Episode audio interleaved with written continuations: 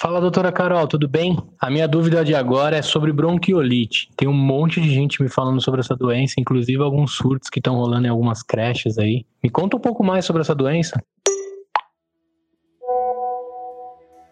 Oi, Gustavo, tudo bem? Pois é, tá aí mais uma doença que tem preocupado muitos papais e mamães, a famosa e temida bronquiolite. Todo ano a gente volta a falar dela, né? Porque justamente nesse período do outono e inverno, a incidência da doença acontece, aumenta muito e, e, os pais começam a nos procurar pedindo informações e pedindo ajuda mesmo de como diagnosticar e como proceder diante da suspeita da doença, certo? Então eu vou explicar um pouquinho sobre a bronquiolite para ajudar os pais nesse sentido. Então, a bronquiolite nada mais é do que uma doença inflamatória do pulmão. Ela é causada por vários vírus, mas classicamente o vírus sincicial respiratório é o principal causador da doença doença. Então ele circula, ele é transmitido de pessoa para pessoa através de gotícula, saliva ou até objetos contaminados. Por isso é tão importante a higienização das mãos e a atenção quando tem a suspeita da doença em alguma criança, porque a gente sabe que é uma doença extremamente transmissível. E aí as pessoas muitas vezes perguntam, mas como que eu sei que eu vou estar, tá, é, que eu, meu filho pode estar tá com bronquiolite? Como que eu sei que meu filho pode ter tido contato com algum desses vírus? Os sintomas iniciais de bronquiolite são muito parecidos com os sintomas de um resfriado comum. Então a criança começa começa com tosse, obstrução do nariz, aquela coriza clarinha, às vezes uma tosse mais persistente, e a tendência é que esses sintomas vão ficando cada vez mais exuberantes e mais intensos. Então a febre vai ficando mais alta e persistente, a tosse mais produtiva, a criança começa a ficar um pouco mais cansada, às vezes prostrada, com diminuição da aceitação de água, de alimentação. E justamente a piora desses sintomas vai acontecer do terceiro ao quinto dia de evolução, que é esse o principal período de atenção, quando os sintomas podem se tornar exuberantes e pode ser necessário a intervenção médica e o cuidado adicional, que a gente vai falar um pouquinho para frente, tá? Então, a criança tem a infecção, do terceiro ao quinto dia eu tenho a intensificação dos sintomas e se tudo correr bem, até o sétimo dia, a tendência é que esses sintomas desapareçam. Então, esse é o ciclo natural da doença. É, sendo assim, fica claro que é uma doença autolimitada. Então, se a criança não tiver nenhuma complicação, a criança vai continuar em casa e muitas vezes eu tenho a bronquiolite e nem sei que tive bronquiolite. Então, a gente estima que mais ou menos 90 90% dos pacientes até 3 anos vão ter contato com o vírus sincicial respiratório. E uma parcela muito pequena delas é que vai ter o diagnóstico real de bronquiolite, tá?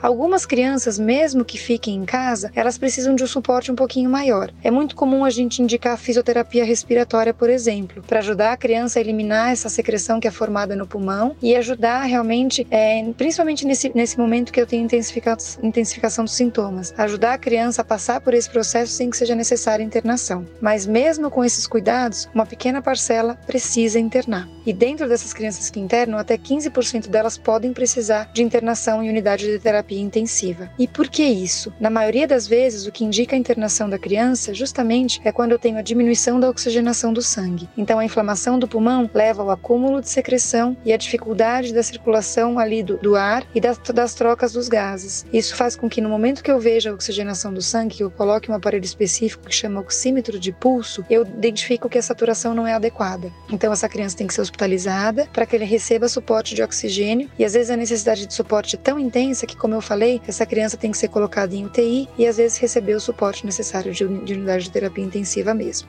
Então, infelizmente, apesar de ser uma doença autolimitada, no curso dela eu posso ter algumas complicações. Acho que diante dessa descrição fica claro que não existe nenhum tratamento específico para bronquiolite, eu não tenho nenhum remédio que eu possa dar para ajudar a combater esse vírus. O que eu tenho que fazer realmente é o suporte adequado. Por isso, mamães e papais, procurem o pediatra quando vocês tiverem a suspeita de que o filho possa ter tido contato com o vírus da bronquiolite. A criança precisa ser examinada. É muito importante que o especialista veja a necessidade de reexaminar a criança para, de fato, identificar o momento exato de intervenção. Tá? Isso pode acontecer ou não, como eu falei anteriormente. E falo principalmente para as crianças que, tão, que têm o maior risco de complicação. E quais são elas? Os bebês menores de um ano, as crianças prematuras ou crianças com alguma doença pulmonar ou cardíaca e as crianças que de fato têm alguma imunodeficiência, seja ela adquirida ou seja alguma imunodeficiência deficiência primária, tá bom?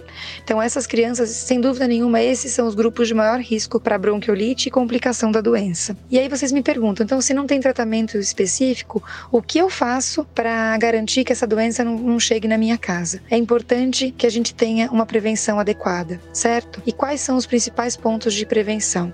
Então, Então, para as crianças pequenas, principalmente para os menores de seis meses, amamentação, aleitamento materno exclusivo até o sexto mês. A partir do sexto mês, aleitamento materno com introdução de dieta, mas não interrupção do aleitamento materno, porque sem dúvida nenhuma é um fator super importante de proteção. Para as crianças pequenas também, a gente sempre orienta nessa época do ano evitar circular em ambiente de aglomeração. Não precisa levar o bebê pequeno no restaurante, não precisa levar o bebê ao supermercado, porque a gente sabe que eu posso ter contato com algum lugar contaminado, como eu falei anteriormente, e essa criança pode, infelizmente, ter contato com o vírus e desenvolver a doença, certo?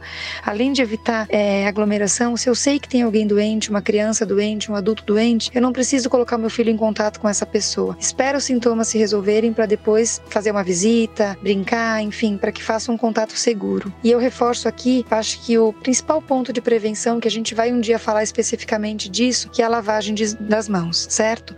Você que é papai e mamãe, tenha sempre o hábito de limpar as suas mãos, de lavar suas mãos. Utilize sim o álcool gel como seu aliado e oriente quem, os cuidadores diretos das crianças para que também tenham esse hábito. Chequem se as escolas têm o hábito adequado de higienização das mãos. Quem cuida da criança, quem faz o atendimento primário, precisa ter o hábito de lavar as mãos certo?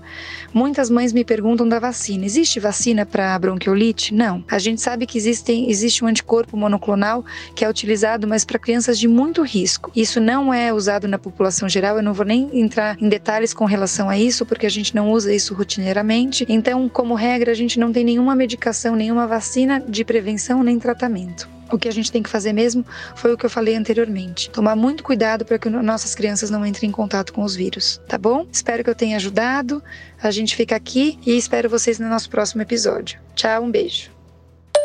Valeu, doutor. Obrigado pela mensagem. Você, papai e mamãe que gostou dessas dicas, não deixe de acompanhar nosso podcast lá no Spotify, no iTunes, também no Google Podcasts e pelo site www.pediatracast.com.br. Até a próxima!